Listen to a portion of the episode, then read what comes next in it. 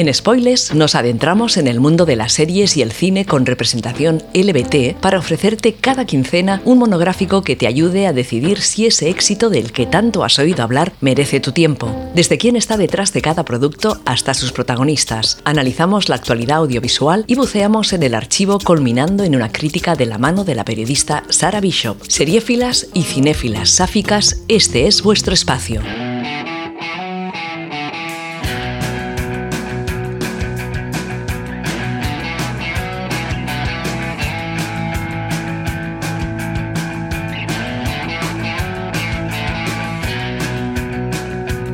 Hola y bienvenidas una semana más a Spoilers, donde analizamos series de televisión y películas con interés LBT.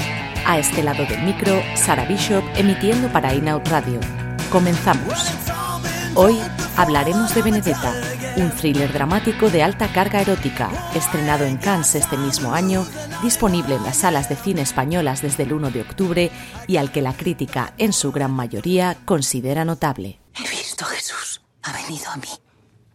Soy su esposa, ¿no? Jesús me hizo esto. Son estigmas. Jesucristo ha elegido a nuestra hermana Santa Benedetta. Benedetta. ¿Me ve desesperado por creer en ese milagro? Me parece que usted no lo admite. ¡Acogedme! ¡Acogedme! ¿Cómo te llamas? Sor Benedetta. ¿Y tú? Bartolomea. Casi me caigo. ¿Sor Benedetta? Dios ha puesto a esta joven en tu camino. Hay que manejarla con mano dura, la cual no tengo. Dios te guiará. ¿Bartolomé ha hecho algo para molestarle? No. ¿Siente algún tipo de afecto por ella? Lo que está pasando es blasfemia. Quien debe saberlo ya lo sabe. Si es culpable de la blasfemia de la que se le acusa, arderá en la hoguera. Las acusaciones extraordinarias requieren pruebas extraordinarias. Los caminos de Dios son misteriosos, pero Él me ordena que cumpla su voluntad. Confiéselo todo. ¡Sacrilegio! Renuncia a tus fantasías. Confiesa. Los designios de Dios son inabarcables. Quizá hizo que entrara en éxtasis. O quizá Dios nos envía una loca para servir a sus propósitos con sus disparates. Benedetta nos cuenta la historia de una monja en la Italia de la Contrarreforma, que asegura tener visiones desde la infancia y ser el vehículo de la voluntad de Dios. En una Toscana asolada por la peste bubónica del siglo XVII, pronto se hace con un séquito religioso que la venera, mientras en lo personal empieza a verse repetidamente tentada por una bellísima novicia a la que rescata de las fauces del maltrato y el abuso. La película interpreta con libertad el libro de Judith C. Brown, Afectos vergonzosos, Sor Benedetta, entre santa y lesbiana, un título que funciona magníficamente como sinopsis y cuya adaptación corre a cargo del siempre polémico Paul Verhoeven. El director holandés está detrás de la mítica Robocop del 87.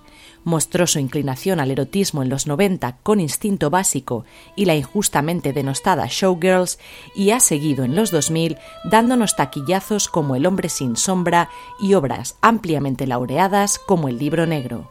Su estilo es a menudo calificado como impactante y atrevido, y no se achanta a la hora de representar la violencia con crudeza, aunque en esta película serán pocas las escenas que nos harán arrugar la nariz.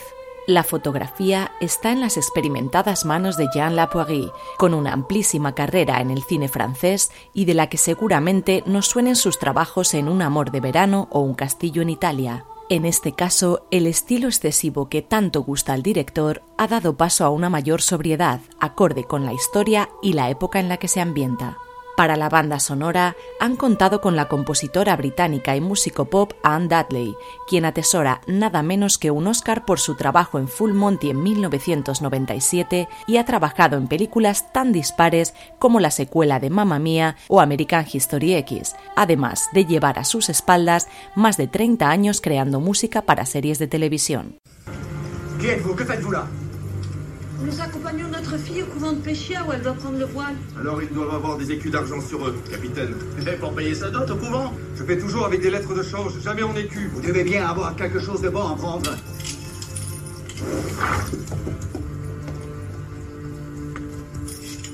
Rendez-nous cette chaîne. Elle appartient à ma mère. Wow Elle a plus de couilles que toi La Sainte Vierge vous punira si vous ne la rendez pas. Et qu'est-ce que tu en sais, petite La Sainte Vierge fait tout ce que je lui demande. Qu'elle aille se fait foutre La Vierge. Vous l'entendez C'est la voix de la Vierge. C'est pour montrer qu'elle m'a entendu.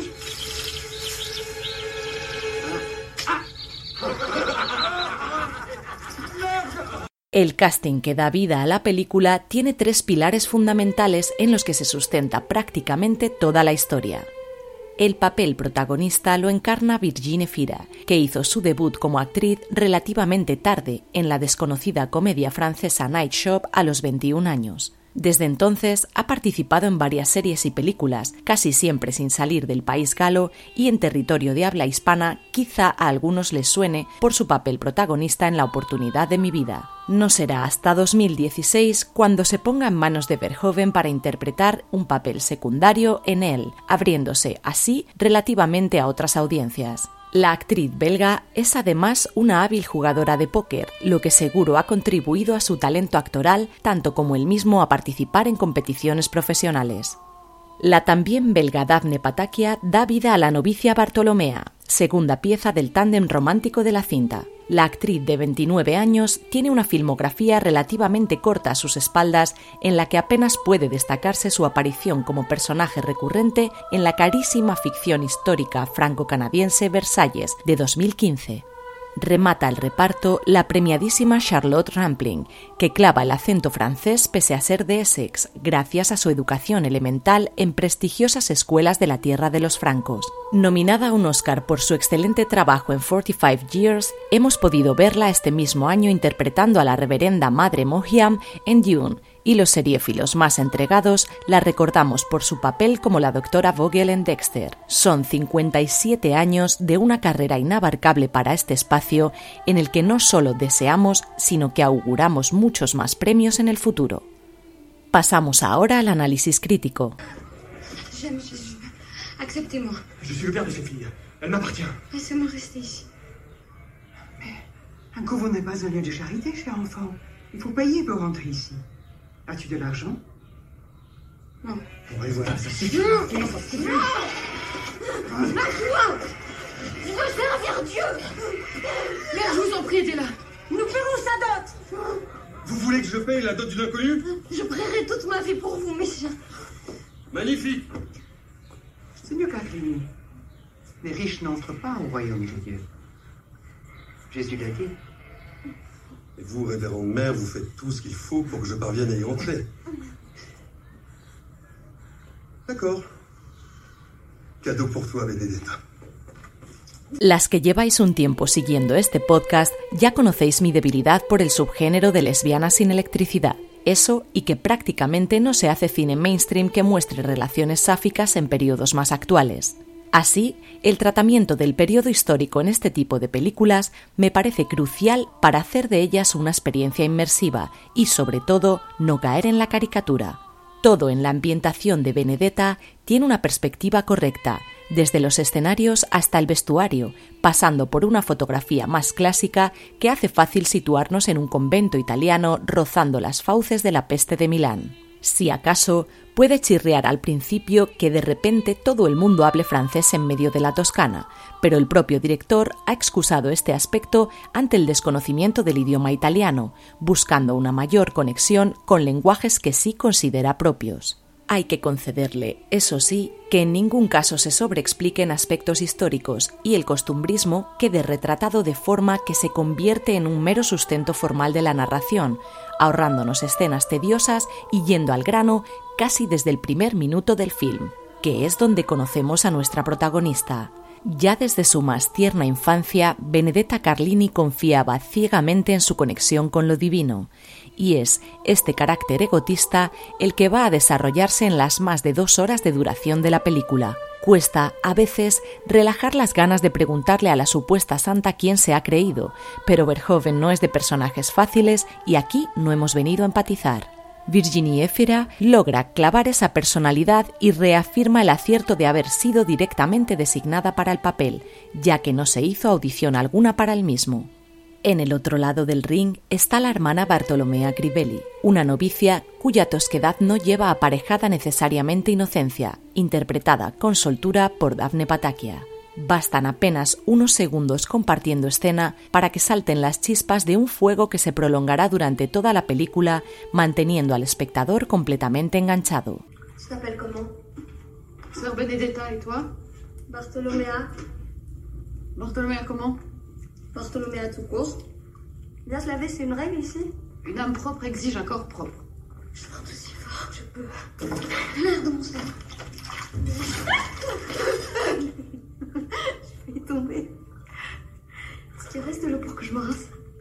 porque la carga sexual es absolutamente necesaria para la historia y sería ridículo dejarla a la imaginación del público. Al director el pulso le tiembla muy poco o nada cuando tiene que rodar escenas de sexo y se ríe, gracias a Dios, del puritanismo americano y la eterna sábana entre los cuerpos y la mirada del espectador. Para Verhoeven, la sexualidad es la esencia de la vida y asegura buscar la naturalidad más que la excitación. En Benedetta, estas escenas están llevadas con franqueza y suficiente realismo como para sustentar el romance entre las protagonistas, a veces tanto que parece no haber ninguna otra cosa entre ellas. Será porque en esta historia el romance importa algo menos que la sátira y el descrédito total a las altas esferas de la Iglesia Católica. Es deliciosa la presentación del nuncio papal como un hombre entregado a la opulencia y los placeres gastronómicos, mientras una criada le muestra el pecho sin ningún pudor. Y tiene todo el sentido del mundo que Roma enviase a un representante diplomático del Papa a un convento hasta la fecha trivial, cuando una de sus monjas asegura escuchar y reproducir la voz de Dios. Recordemos aquí que el auge del luteranismo hacía temer a la cúpula católica una merma de sus poderes, por lo que cualquier místico que mostrase cierta tendencia a la herejía era perseguido y a menudo silenciado. Es igualmente interesante cómo la espiritualidad se liga en todo momento a lo carnal y corpóreo, no solo en la relación de las protagonistas, sino en las propias visiones de Benedetta, quien mantiene en el plano onírico una unión con Jesucristo que se presupone también física. Este fino hilo metafórico que aúna el clima sexual con el espiritual ya ha sido ampliamente estudiado en el caso de Santa Teresa de Jesús, casi contemporánea de Carlini, y francamente pocas películas están rodadas al respecto. Y ahora ajustad bien los cíngulos y recolocad vuestros hábitos, porque vamos a entrar en la zona spoiler.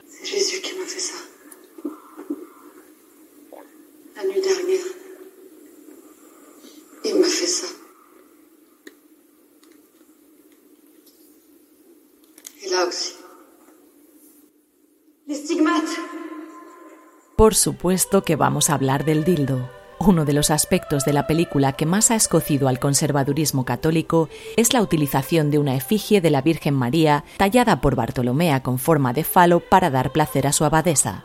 En Perú se ha iniciado una recogida de firmas con intención de paralizar la difusión del film a tal efecto, y en Rusia ha sido directamente el Ministerio de Cultura quien ha prohibido la distribución, aunque su estreno en el país estaba previsto para el pasado 7 de octubre. Lo curioso del asunto es que el revuelo causado por la utilización de este juguete corresponde únicamente a una licencia artística del director. El libro de Brown no hace ni una sola referencia al mismo, pero el final de la película no tendría sentido sin él. Si bien a principios del 16 las relaciones sáficas estaban directamente destinadas a la hoguera, el paso de los años ablandó la postura de la Iglesia católica a un mero castigo que no conllevara la muerte. La diferencia estaba marcada efectivamente por el uso de instrumentos materiales en las relaciones sexuales, ya que entonces estaríamos hablando de un acto de sodomía condenable, y es esto precisamente lo que lleva a Benedetta a la hoguera en el film de Verhoeven. Amén de despertar en el espectador preguntas importantes sobre la libertad sexual y su relación con la fe, cabe especular sobre el papel de la penetración como corruptora de la pureza durante siglos, ya que aún sigue considerándose la frontera directa entre la virginidad y la experiencia sexual. C'est un signe du jugement de Dieu. Le troisième ange sonna de la trompette, et il tomba du ciel une grande étoile ardente comme un flambeau. Sa pestilence empoisonnera le tiers des eaux. C'est la peste C'est l'instrument pour nous punir La peste va s'abattre sur pécheur Anima Christi sanctificame, Corpus Christi salvame, Sanguis Christi enebriame, Aqua lateris Christi lávame, Passio Christi. En cuanto al romance entre nuestras dos protagonistas, hay una evolución casi nula desde los primeros asaltos de Bartolomea a la mística hasta el final de la narración. Con una historia casi únicamente basada en la calentura, los sentimientos pierden cierto fuelle y explican con bastante coherencia cómo la novicia se derrumba ante la tortura. Y no es para menos. El instrumento utilizado para hacer hablar a la novicia fue popularizado por la Inquisición española con el nombre de la pera. Se trataba de un artilugio metálico con forma de la fruta que le da nombre, estrecho por un lado y más grueso por el otro, que se introducía en la cavidad vaginal, oral o anal según el delito del que estuviese acusado el torturado. Una vez dentro, la pera incluía un tornillo o manivela que hacía que se abriese al girarlo, provocando un desgarro muy doloroso. Al menos en la película no han utilizado la variante que desplegaba púas metálicas. Ante tal coyuntura, no es de extrañar que Bartolomea cante por los tres tenores y acuse a su amada de forzarle a cometer actos impuros tantas veces posibles. En el libro son al menos tres por semana y siempre en contra de su voluntad, cosa que se cree Rita la cantaora porque nosotras no. La película culmina con una multitud ajusticiando al prelado del Papa en la plaza del pueblo ante la amenaza de Benedetta de hacer sucumbir a todos a la peste si le dejaban morir, y con nuestras dos protagonistas fugadas al final disfrutando de sus cuerpos desnudos en un granero. O casi, porque la mística no ha dado por terminada su performance y prefiere volver al convento a convencer a los escépticos de que realmente es una enviada de Dios. Todo esto es un invent del director, que se vino arriba y a quien le parecía más aburrida una realidad en la que Benedetta fue, simplemente, recluida en una celda del convento por boyera y drama queen durante los 40 años que le restaban de vida.